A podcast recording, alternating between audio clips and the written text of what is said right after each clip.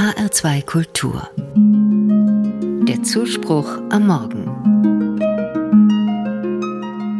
Wie viel soll man am Tag beten, wurde einmal der heilige Franz von Sales gefragt. Er hat darauf geantwortet, normalerweise genügt eine halbe Stunde, aber wenn man viel zu tun hat, dann soll man doppelt so lange beten. Ich finde diese Antwort genial. Im Prinzip sagt Franz von Sales damit, in der Ruhe liegt die Kraft.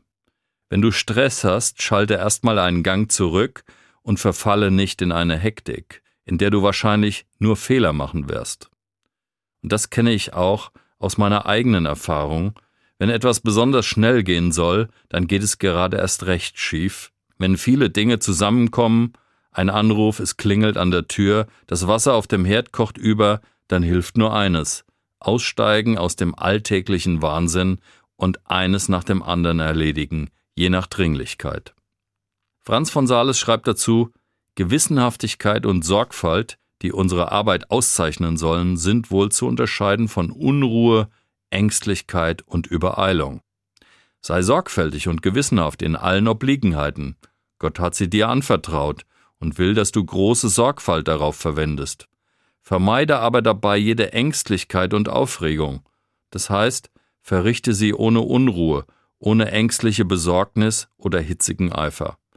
Verrichte deine Arbeit niemals hastig, denn jede aufgeregte Hast trübt Vernunft und Urteil. Damit hindert sie uns, eine Sache gut zu machen. Franz von Sales ist nicht nur deshalb einer meiner Lieblingsheiligen. Er war schon zu seiner Zeit im 16. Jahrhundert ein gefragter Ratgeber. Als Bischof lebte er in Frankreich im Grenzgebiet zur Schweiz. Damals kämpften evangelische gegen katholische Christen. Für Franz war immer die Liebe die oberste Maxime. In einer Zeit voller Verblendung und Rechthaberei sagte er immer wieder seinen Satz Alles aus Liebe, nichts aus Zwang. Auch bei seinen scheinbaren Gegnern suchte er das Gute in ihren Anliegen zu sehen. Ermöglichen wollte er ein friedliches Miteinander von Christen verschiedener Konfessionen. In der katholischen Kirche ist er hauptsächlich als Heiliger der Sanftmut in Erinnerung geblieben. Er hasste es, Menschen schwere Lasten aufzubürden, indem sie lange Gebete oder Gottesdienste ableisten sollten. Franz sagt dazu, jeder ist berufen, seine Frucht auf seine Art zu erbringen.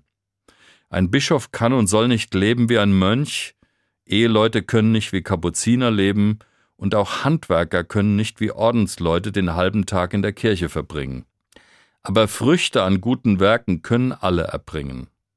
Franz von Sales ist für mich ein Meister der Menschenkenntnis und ein geistlicher Lehrer par excellence.